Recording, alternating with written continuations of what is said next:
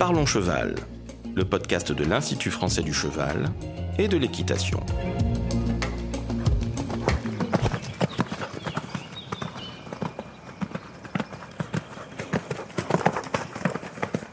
Ok.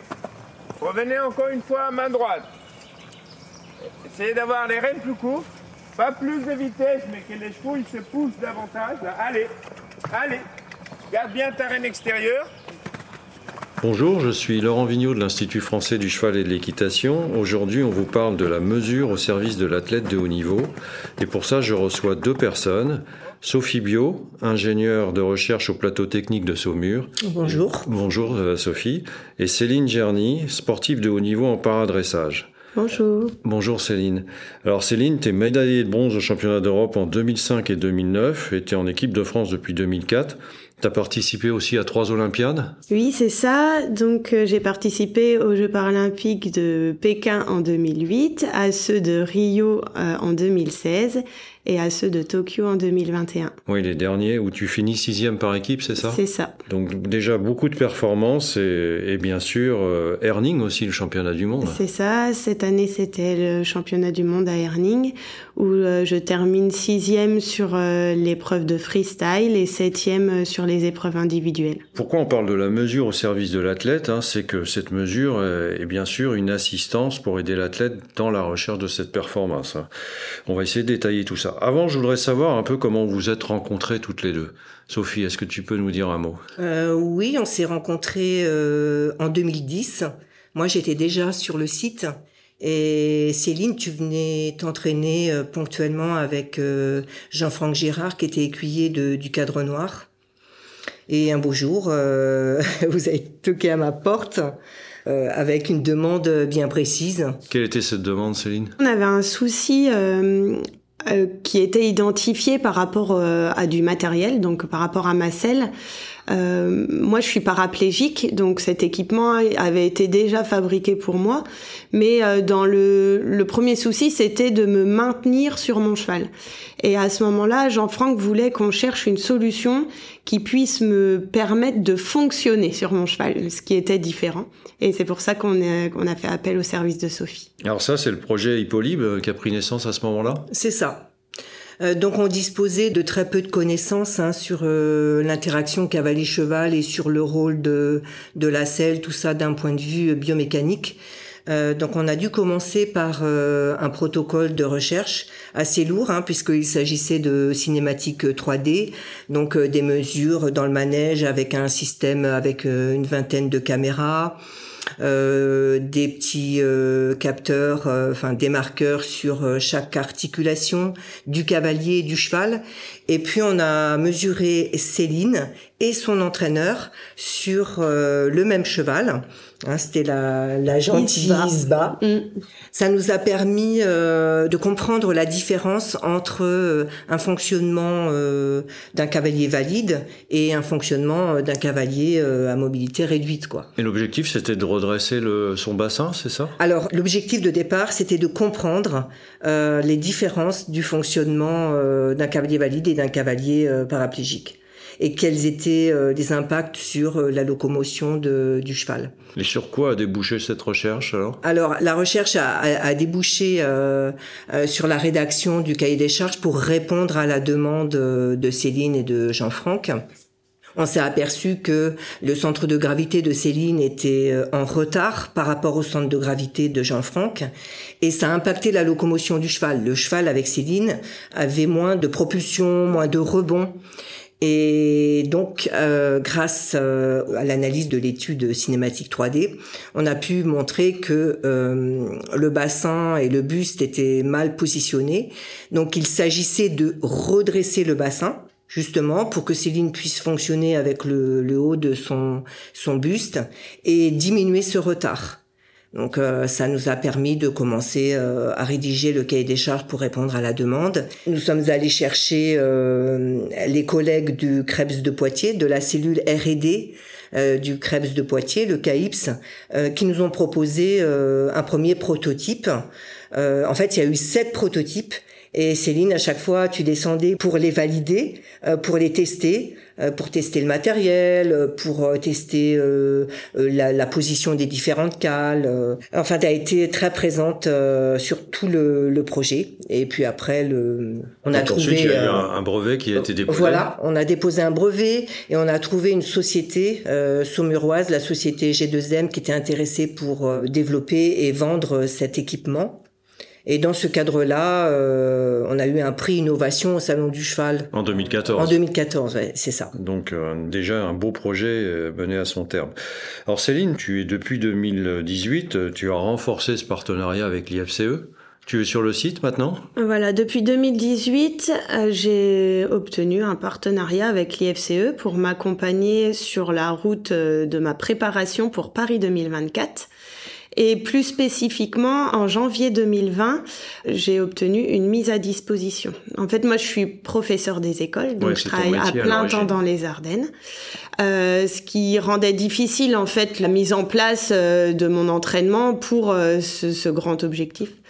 Et donc l'éducation nationale m'a mis à disposition de l'IFCE pour me permettre de pouvoir être à plein temps sur le site et de me consacrer à plein temps à mon entraînement euh, pour préparer cette échéance. D'athlète de haut niveau pour Paris 2024, ouais.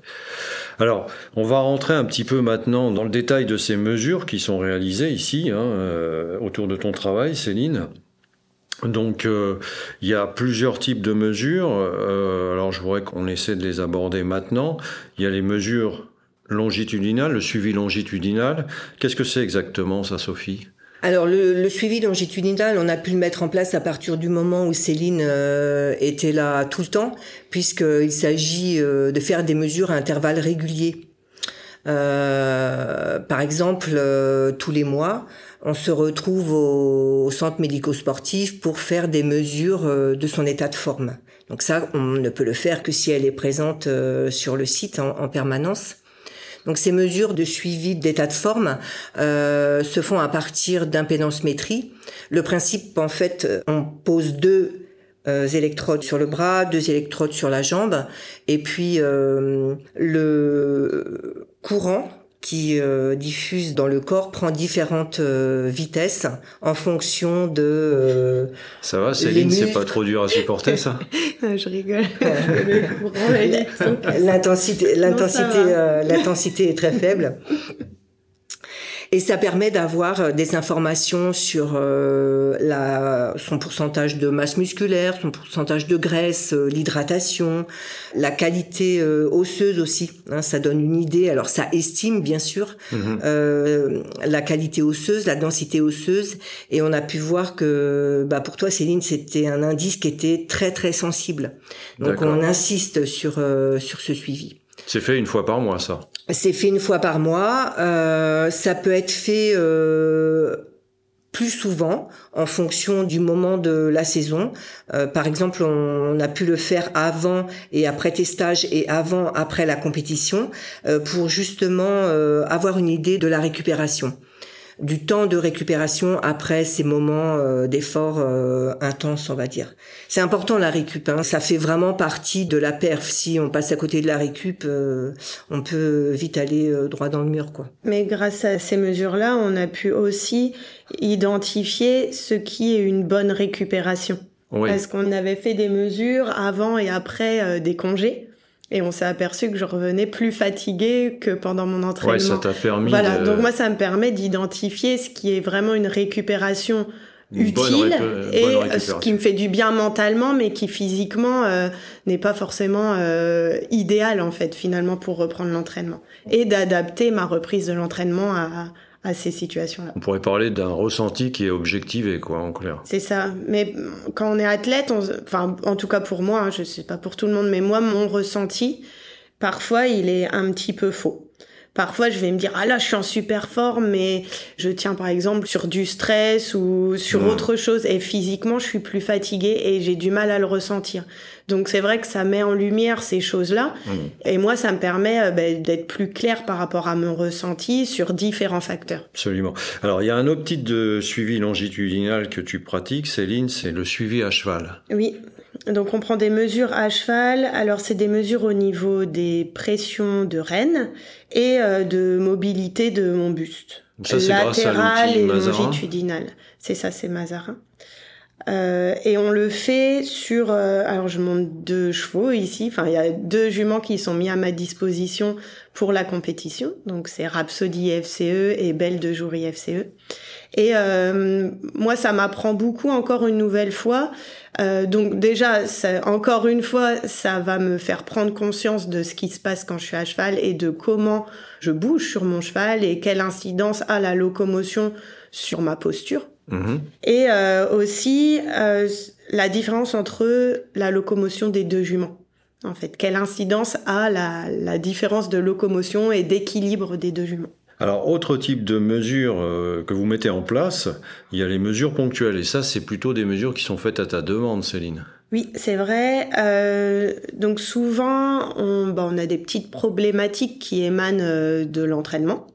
Parfois, il y a des questions auxquelles on peut pas répondre euh, euh, par l'observation ou par le ressenti, et à ce moment-là, je fais appel à Sophie. Alors, Sophie, un exemple, euh, je crois que vous avez travaillé l'une et l'autre sur un- la problématique du choix d'un tapis amortisseur. Oui, la demande de Céline était claire. Elle voulait de l'aide pour choisir le meilleur amortisseur. Pour son cheval d'abord, et puis, puis pour elle aussi, hein, parce que ça peut impacter aussi son fonctionnement. Euh, donc, euh, nous avons fait des mesures av- avec euh, un outil, euh, enfin un tapis de pression qui mesure les pressions sur le dos du cheval. Euh, donc on amène cet outil euh, dans le cadre d'une séance parce que on ne rajoute jamais de l'effort. En fait, euh, à chaque fois qu'on fait de la mesure, c'est dans le cadre euh, de, De son ton- entraînement. Voilà, de son entraînement. Mhm. Hein, déjà, le planning est bien rempli. Donc ces mesures, ça ne fait jamais l'objet d'efforts euh, supplémentaires. Donc on fait les mesures pendant la séance. Les informations sont en direct. Donc l'entraîneur peut jeter un œil, enfin si ça l'intéresse, peut se servir de ces mesures immédiatement. Puis après nous on récupère les données et généralement on fait un compte rendu dans les 24 heures. hein. Toutes les mesures euh, font l'objet d'un débrief, euh, voilà, dans les 24 heures, euh, en plus d'un direct. Et là, vous avez testé cinq tapis, c'est ça, Céline? C'est ça, en fait, on avait identifié que Rhapsody, après les séances avec moi, donc euh, pareil, hein, du fait de ma paraplégie, je suis vraiment posée sur son dos et je peux pas euh, soulager mon poids. Quoi. Elle doit avoir la force de porter euh, la totalité de mon poids. Et on s'apercevait qu'après les séances, eh ben, elle a un petit peu mal au dos. Et euh, donc, euh, nous, on avait à disposition cinq amortisseurs différents.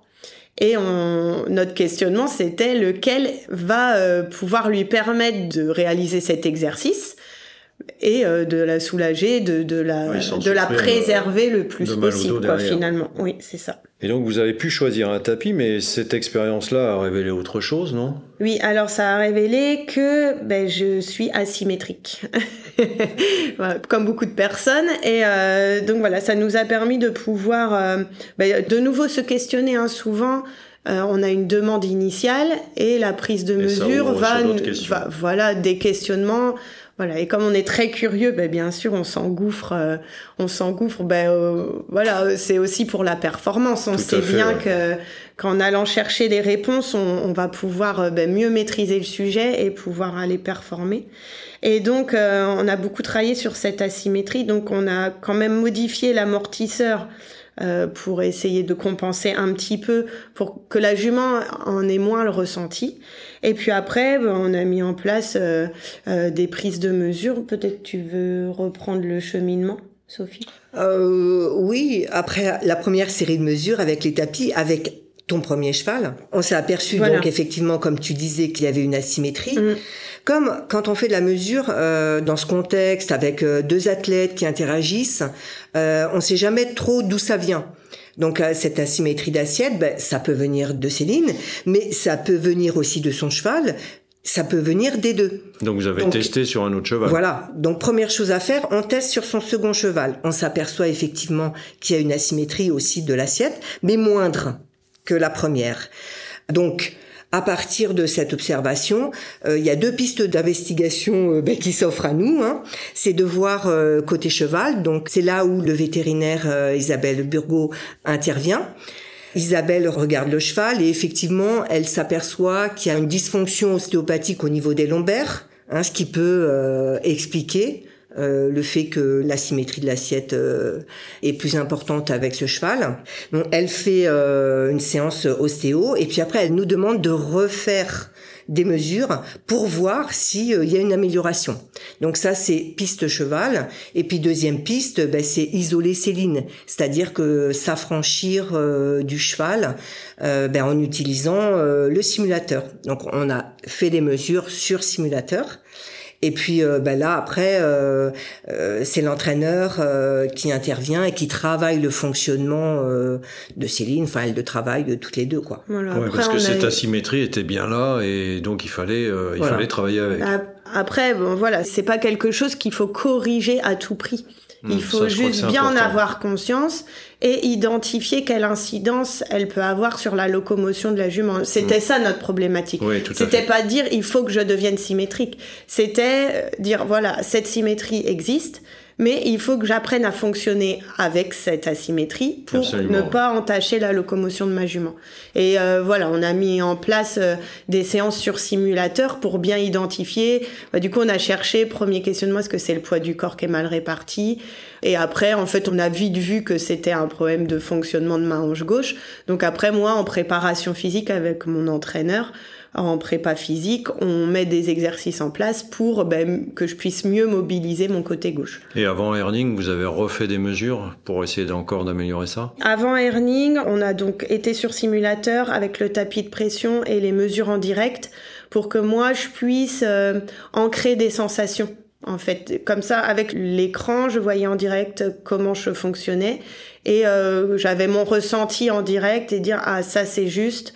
C'est comme ça que je vais pouvoir être le plus performante. Ou ah dans cette posture ben c'est moins efficace. Donc euh, si je m'y retrouve à un moment il faut que je retende vers euh, la posture la plus efficace. Ah, donc on voit déjà deux choses hein, qui se dégagent là dans votre échange hein. c'est qu'il y a vraiment toute une équipe qui est autour de Céline hein, euh, qui comprend effectivement le travail de Sophie mais mais pas seulement hein, l'entraîneur je crois qu'il y a un coach aussi et puis aussi le vétérinaire qui est associé au travail sur le cheval lui-même donc c'est vraiment quelque chose de très complet.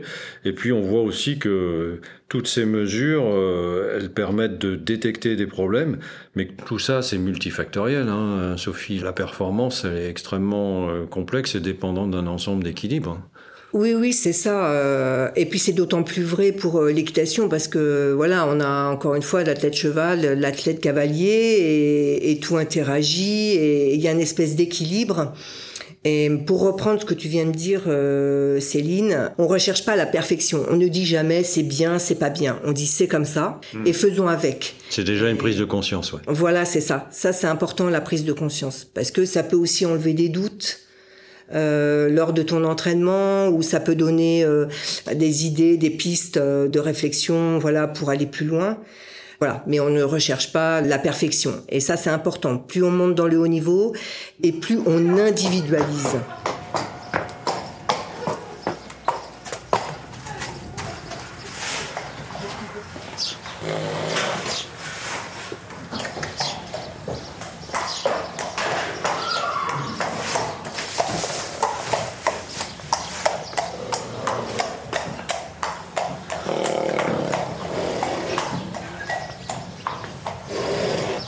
Je voudrais qu'on aborde aussi maintenant d'autres exemples de mesures. Hein. Céline, tu as aussi fait des mesures euh, sur l'évaluation de ton activité sur 48 heures. Dans quel but? Oui, alors là, la problématique, c'était qu'on se rendait compte que j'étais fatiguée, en fait. Et on, on voulait identifier les moments de la journée où je me fatiguais inutilement. je sais pas si c'est le bon terme. Mais voilà, par exemple, euh, on a rapidement identifié sur, que sur mes déplacements, l'IFCE est un site immense. Et par exemple, sur mes déplacements entre euh, le centre médico-sportif et les écuries, et eh ben là, ma fatigue en poussant mon fauteuil était inutile. C'était euh, vraiment pas du tout productif pour mon entraînement. Voilà. Et le but, c'était, voilà, d'identifier. Bon, on l'a fait sur beaucoup de choses. Par exemple, je vous donne des exemples, mais je pensais qu'en voiture, je me reposais. Enfin, que c'était un, moment de récup pour moi. Bon, ben ça m'a permis d'identifier que pas du tout. Donc ça a vraiment changé mon point de vue sur différentes choses. Alors l'idée c'était pas de remanier tout euh, mon planning d'entraînement, c'était de pouvoir identifier ces moments et euh, bah, optimiser euh, les moments où c'était utile que je me fatigue et euh, bah, Oui, mais- diminuer les moments euh, où trouver d'autres façons de, de les faire. Comme Non, par mais- exemple l'achat de ma troisième roue électrique, ça fait que je me fatigue plus et même c'est un excellent moment de récup pour le, le coup on a vu.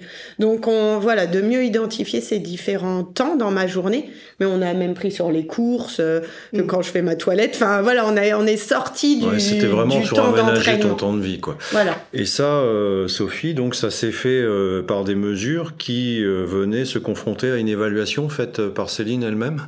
Oui, on a confronté bah, l'enregistrement de la fréquence cardiaque hein, sur 48 heures avec l'échelle de Borg. Alors l'échelle de Borg, c'est une un petit outil qui permet d'évaluer euh, sa. C'est une auto-évaluation, quoi. Voilà, c'est une auto-évaluation. Hein, c'est une échelle euh, entre 1 et 5. euh, je me sens bien, fatiguée, etc.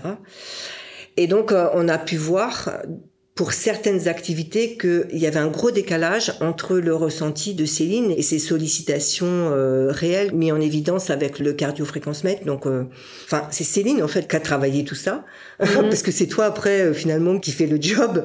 Et tu l'as euh, fait aussi sur les soins aux chevaux, non?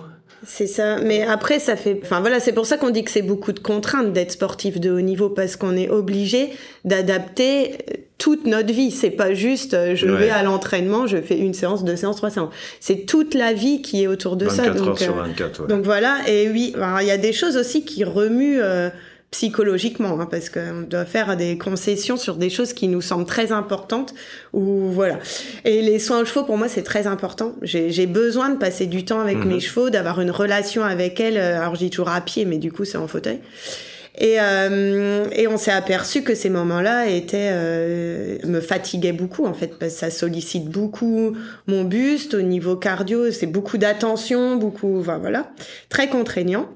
Euh, Et donc voilà, j'ai dû voilà. En fait, je vois une jument par jour et pas les deux, voilà.